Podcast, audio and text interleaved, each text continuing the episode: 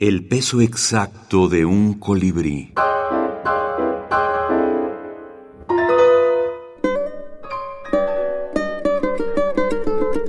Libros de la minificción.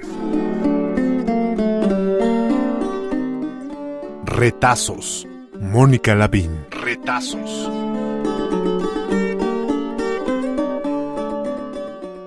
De formación editorial. Al cumplir 75 años comprendió la revelación.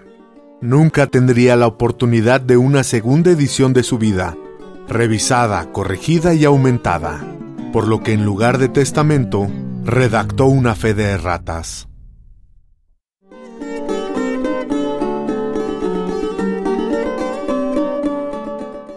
Mónica Lavín, Retazos. Editorial Praxis, México, 2007.